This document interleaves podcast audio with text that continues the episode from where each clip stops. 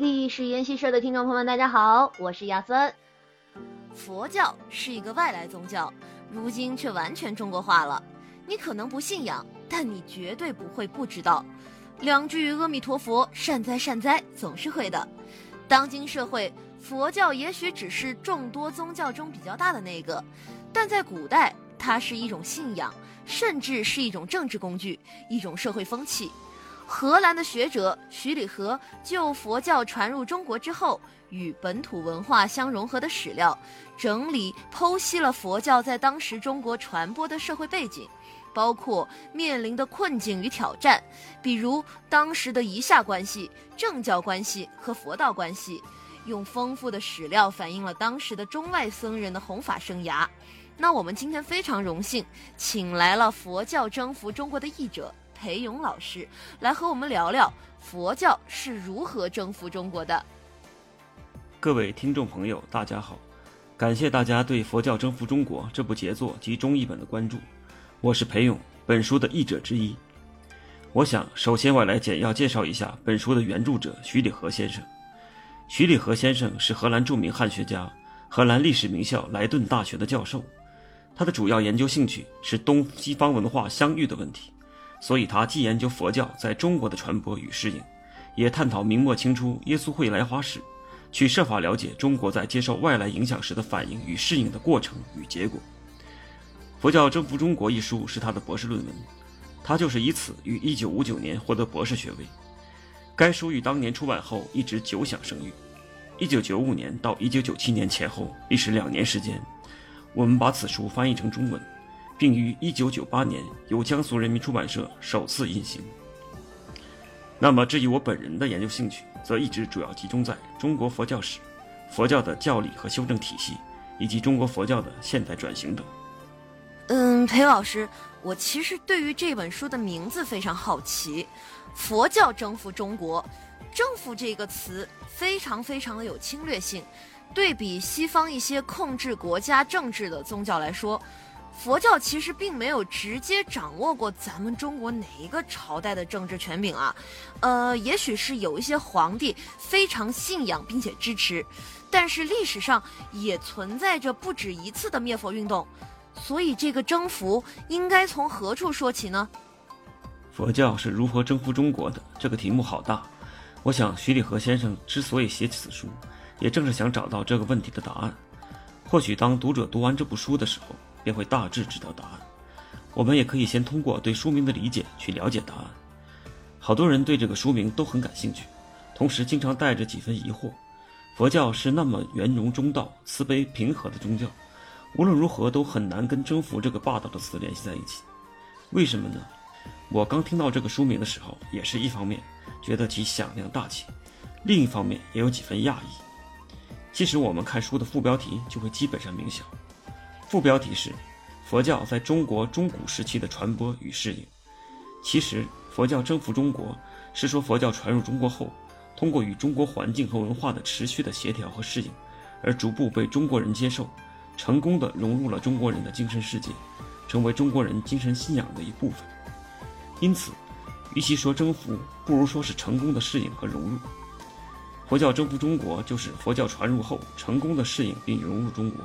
被中国人接受的意思，所以说到如何征服，那便是适应和融入中国社会和中国环境、中国文化和中国语境。用术语来讲，可以说就是本地化或中国化。实际上，《佛教征服中国》这部著作的考察年研究的时间下限是东晋末年，或者刘裕篡权建立刘宋政权。此时距离佛教传入中国大概四百年左右，佛教的融入和本土化进程还处于发端和持续阶段。尚未全面完成，直到历经南北朝，到了隋唐时期，中国人自己通过综合融摄佛教教义而建立起具有中国特色的佛教宗派，像天台宗、华严宗、禅宗等，才在总体上完成了佛教本土化或者说中国化的进程。在中国历史上，始终是皇权高于教权，而且在意识形态和精神信仰层面，儒家一直是正统和主流。对于佛教来讲，始终未占据过主流地位。最多是出现过几个从佛的皇帝支持佛教，但同时还有三武一宗的灭佛，使佛教遭受重创。宋元以后，佛教开始大规模的向民间扩展，反而使其获得了更为广泛的社会基础，影响力进一步增强。说到这儿，大家大概可以理解了，书名里的征服并不是从政治和军事角度来讲的，主要还是从文化和信仰传播的角度来讲的。嗯，作为外来宗教，佛教的中国化可谓是非常的成功。但佛教传入中土并不是一帆风顺的，其中经过了许多许多的坎坷。有没有哪一次严重到差点把佛教给逼出中土的呀？历史上的三武一宗灭佛对佛教的打击应该说是很大的。应该说，政治和经济的原因是主因。前两次灭佛主要在北方，对南方影响不大。唐武宗灭佛则遍及南北。会昌五年四月，即在全国范围内展开全面毁佛运动。僧尼不论有无度牒，皆令还俗，一切寺庙全部摧毁。据当时的日本在华僧人猿人目击记述，山东、河北一带的寺院到处都是僧房破落，佛像漏坐。江南地区也是刹雨颓废，积有年所。会昌灭佛给佛教以沉重打击。当然，在四次灭佛行动之后，佛教也陆续得以一定程度的恢复。但总体而言，经过几次大规模灭佛，再加上佛教自身的一些原因。宋元以后，中国佛教几大宗派大多相继不振，只有禅宗和净土宗，由于民间根基深厚、简洁易行，而成为留存下来的最主要的活的宗派。那么，中国佛教到了近代清末，应该可以说几乎是到了最危险的时刻，面临着生死存亡的深刻危机，经受了未曾有的严峻考验。一方面，如太虚大师所指出的，旧行之佛教厌离现实人生之心切。每重求后世之圣境或无生之寂灭，每与现实脱节，不能原显佛教之功效；又顺应民俗信仰，以惊忏斋宴、送死渡鬼为执事，自降品位，蒙受低俗迷信之击。太虚大师称之为鬼本神本的佛教。应该说，清末佛教自身已经衰败到了相当的程度。同时，随着国运衰微，封建王朝被推翻，儒家体制被打倒。佛教赖以存在的社会文化基础也被连根拔起。从清末即开始的庙产兴学风潮进一步蔓延，佛教生存的物质基础也几近失去。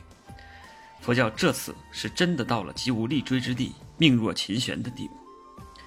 正是在这样的背景下，以太虚大师为代表的进步僧人提出教理、教制、教产三大革命的佛教革新运动，力挽狂澜。从而开启了中国佛教的人生佛教和人间佛教的进程，逐步推动佛教走向振兴，使佛教的慧命得以延续下来。此外，在十年文革期间，中国佛教连同整个中国传统文化经历了一场更为严重的浩劫，寺庙佛像几乎全被捣毁，僧人几乎全被遣散，佛教几近陷入灭顶之灾。所幸文革结束后。随着拨乱反正和宗教政策的落实，中国佛教仅存的星星之火再度被慢慢点燃，获得了恢复性成长的中国佛教出现了又一轮复兴的势头。那么这个势头一直就持续到了今天。所以，我们真心希望中国佛教从此不再有以往那样严重的浩劫，可以正常稳步的发展前进，并对人生和社会发挥更大的积极的作用。佛教就传入中国至今，经历了那么多的坎坷。就传播效果上来说，中国的僧人能够准确的领悟佛学，开始正确的判释大小乘，是什么时候呢？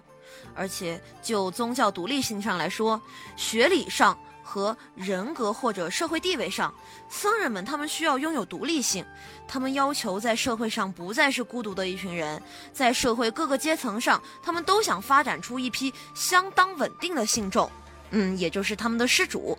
那这个时候是在什么时候开始确立的呢？佛教最初传入中国的时候，中国人对佛法的理解通常是用一种叫做格义的方法。就是用本国文化固有的概念词语去套用理解外来的文化概念和语词，这也被通常认为是两种文化初遇时相互理解的基本方法和必然的过程，总是要经过这一过程。相传格义是始于东晋的竺法雅，他与道安同学。其实早在曹魏时期就常用道家和儒家的概念去解释佛法，也是一种广义的格义的方法。但以格义方法来解释佛法。不免牵强附会，造成误解。一般认为鸠摩罗什译出很多佛经，文艺精神畅达，据此即得真解，从而至此就结束了佛教理解的隔异阶段。或者也有人说，鸠摩罗什的弟子僧肇写出《肇论》，标志隔异方法在中国的完结。总体而言，到了东晋时期，特别是鸠摩罗什以来至南北朝时期，中国佛教学人开始对佛法有了较为准确的理解和领悟，对佛教大小乘的区别也就更加清晰全面了。作者是用西方人的视角来观察中国佛教的早期历史，他着意剖析佛教传播过程中的社会背景。佛法一宗教一哲学，就资料来说，除了英文，会有梵文或者是近代的印地语吧？不知道裴老师在翻译的过程中遇到过什么样的困难呢？关于佛教研究方面，需要具备哪一些知识呢？比如佛教经典或者语言基础之类。嗯，老师，您平时在研究中有什么样的感悟呢？毕竟您是在用一个宏观的、理性的眼光在看一个可以说是唯心的学说。翻译的过程的确是非常艰辛的。从1995年初次接到此项翻译工作，至今已经22年。当时我还在北大哲学系研读佛学，即将硕士毕业。记得当时是北大中文系的贺兆田先生将此书的翻译工作介绍给我。尽管当时觉得学历不带，外语水平不足，但出于对佛学的热爱和对名著的崇敬，斗胆就接受了这一艰巨的工作。当时从北大图书馆借出了该书的英文原著，共两册，一册是正文，另一册竟然全都是注释，可见当时作者的文献比对爬书的工作是多么的艰辛和繁复。徐礼和先生参考引用了大量的中文、日文、西文，包括英文、法文、德文等文献著作，还编制了汉语人名和术语索引，工程可谓艰难宏大。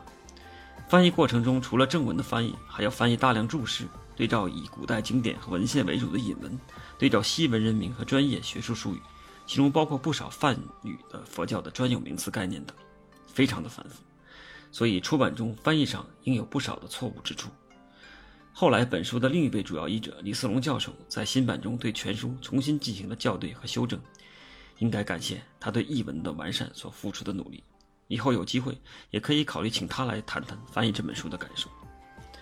那么，就如何能够做好佛教研究而言，我想，最好是要具备文献学、语言学、考古学、史学、哲学、宗教学，还有社会学等学科的基础。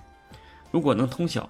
与佛教相关的梵文、巴利文、藏文、古代西域文字等佛经语言，以及西文和日文，就会更加有利。